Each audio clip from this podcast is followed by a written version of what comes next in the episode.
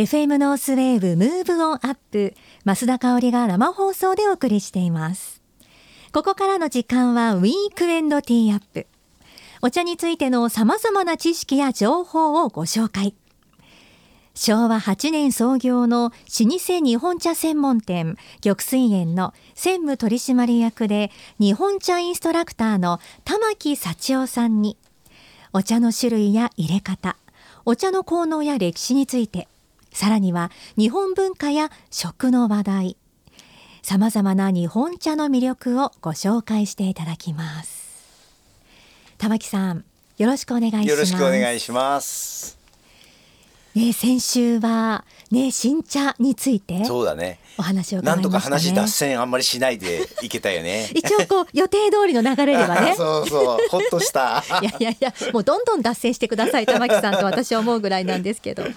ね、いろいろとあれこれ伺ったんですけれども、うん、やっぱり日本人って、うん、もう新茶もそうですけれども、うん、初物大好きですよね。本当日本人はねなんでこんなに初物が好きかと。これね、世界中からこう好奇の目で見られてるんですよ。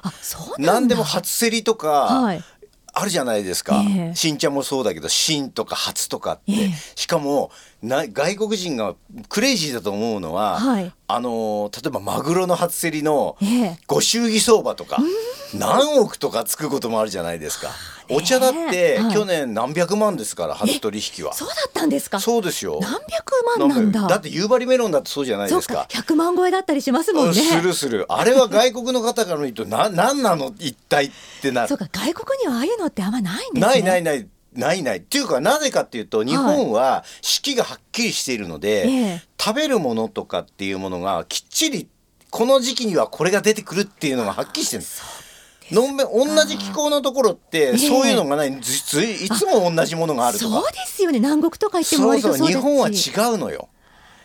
この時期にはこれが出てくるっていう。いわゆる食べるものに正気があるわけよ。その正気を感じるわけだね。そのえな時期ならではのエネルギーだったりそうそしてその一番最初のものがやはり一番美味しいってこともあるのね。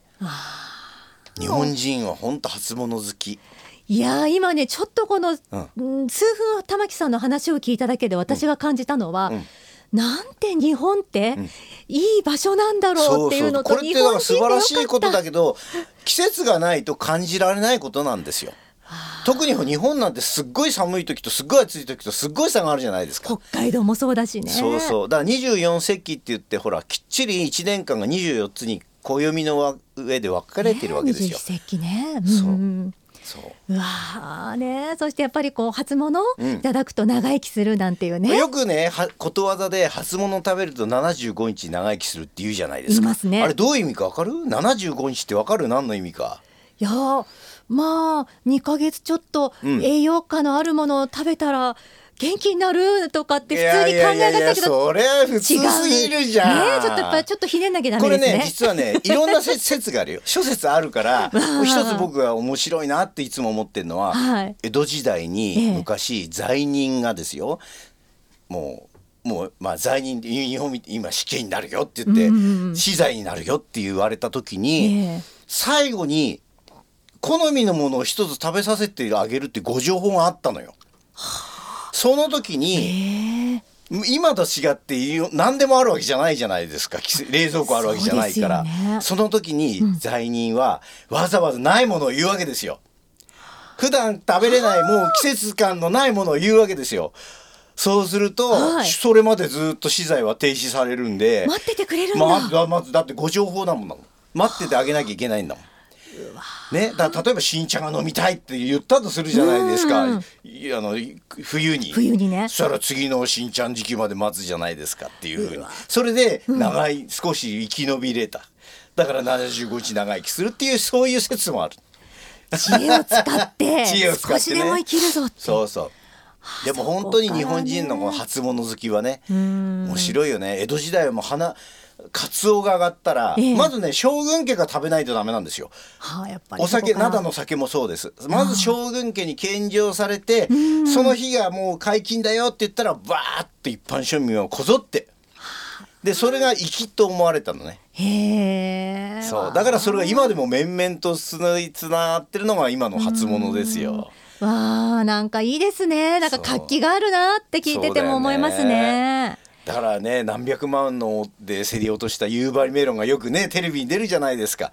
ねまあ一つの宣伝効果にもなるしその時期になったんだよっていう PR だよねだからね。ああ今年もこの時期来たよっていうね。そうそうそうそうああ、ね、本当いい場所だ 日本なんて、ね、いい思いますよね。ねうん、いやあの先週でしたよね。うん、あの茶壺の話をしてもらって。お茶壺道中の話ね。道中京都っていうキーワードが出てきて、はいであの北上するっていう話してて最後がじゃあ京都になるっていうそうそうそう。ところでしたよね。で最後に京都に茶壺道中はまず京都にお茶を取りに行くって言ったよね、はい、空の壺を江戸から出発させてえ京都に行って5月の、えー、新茶が取れた後にまた出発するんだけれども、はいストレートで東京っていうか江戸には行かないわけですよ。そうなんですか。はい。でこれね実は茶壺道中が始まったのは三代将軍の家光の時代なの。徳川家康も、はい、お茶を好んでたんだけども、ね、彼も、はい、まあ徳川家康は初代だよね、彼もお茶は直接すぐは飲まなかった。え？どういうことですか？すぐ飲まないっていうのは？熟成させてた。え新茶を熟成させる、はい。はい、家康は、えー、静岡の井川の大日峠っていうところで標高1,000メートルぐらいのところでお茶を、な真夏の間止めてた。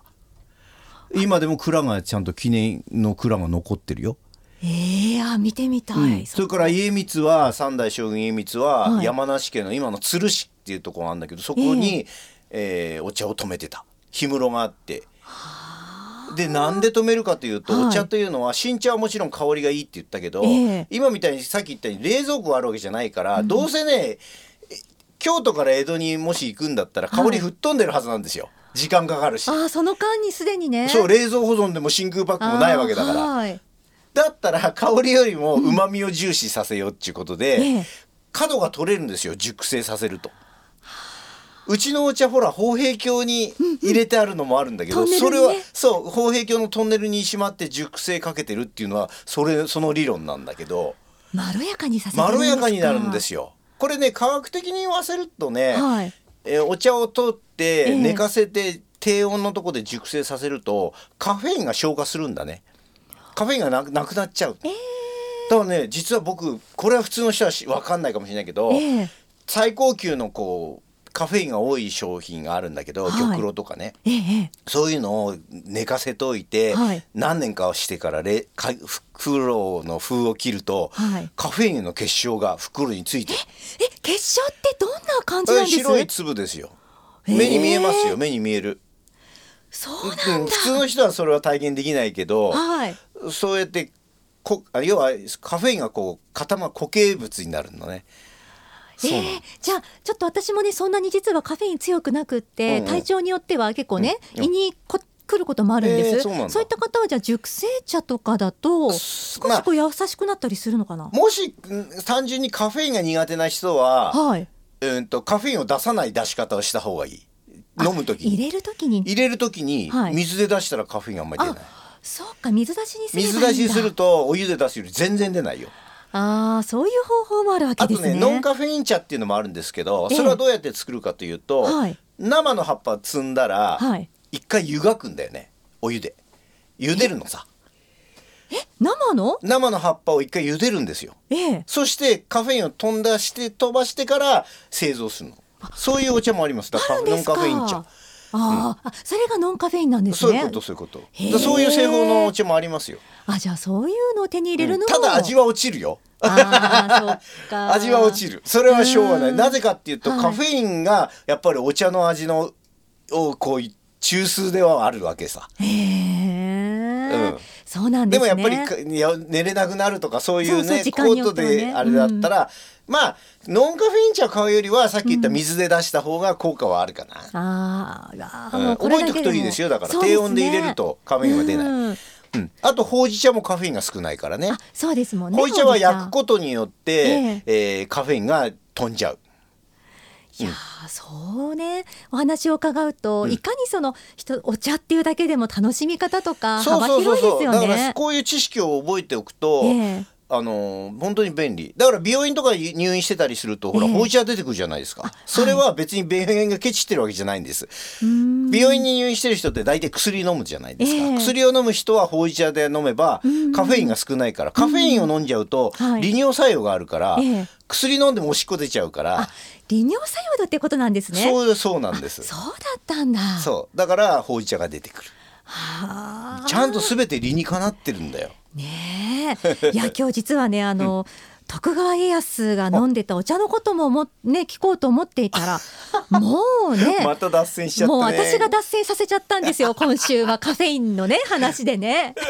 ということで、うん、じゃあ徳川家康が飲んだお茶抹茶なぜ？っていうところのお話なんかも、ね、また次回ですね。あの聞いていただきたいと思います。ね。はいえそんな玉木さんがいらっしゃるお店玉水園の住所、はい、札幌市中央区南一条東一丁目一番地、はい、営業時間は月曜から金曜が午前8時から午後6時まで。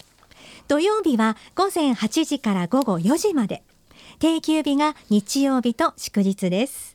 ぜひお店にもお出かけください、はい、玉木さん、また来週もよろしくお願いします、よろしくお願いしますさあ今週は玉木さんに、まあ、お茶のカフェインの話もね興味深いと今早速ツイッターでミレユキさんも入れてくれていました。また家康のね抹茶好きの話はいつ聞けるかな？毎週脱線してるかもしれませんけどね。であとはねそうヒロさんが前にこのコーナーで話した玉水園さんの抹茶アイスをパフェをね、食べに行ってきましたって写真もね、ツイッターにアップしてくれてます、ヒロさん。ね、美味しいんですよね。本当に。私もまたね、ああ、今日も食べたいっていう感じですけれども。あの、聞き逃した方、ポッドキャストでも配信していますので、ぜひよかったらこのムーブオンアップの番組ページから入っていただくと、あの、ブログの方に毎週ですね、この番組が放送終わった後に、ポッドキャストの配信もアップしていますので、もう一回聞きたいなとか、ちょっと笑いたいなとかね、玉木さんの声聞きたいなっていう時は、ポッドキャスト聞いてもらったり、お店にもぜひお出かけいただきたいと思います。今、玉水園さんでは毎年恒例なんですけど、お茶の苗木の販売が始まりました。どうかな？このムーブ園にお茶の苗は難しいか？でもいつも見るとね、あ、ちょっと育ててみたいなっていう気持ちにはなるんですけど、どんな苗なんだろうと気になる方も玉水園さんでまたね、今年も販売スタートしていますので、ぜひお店にも立ち寄ってみてください。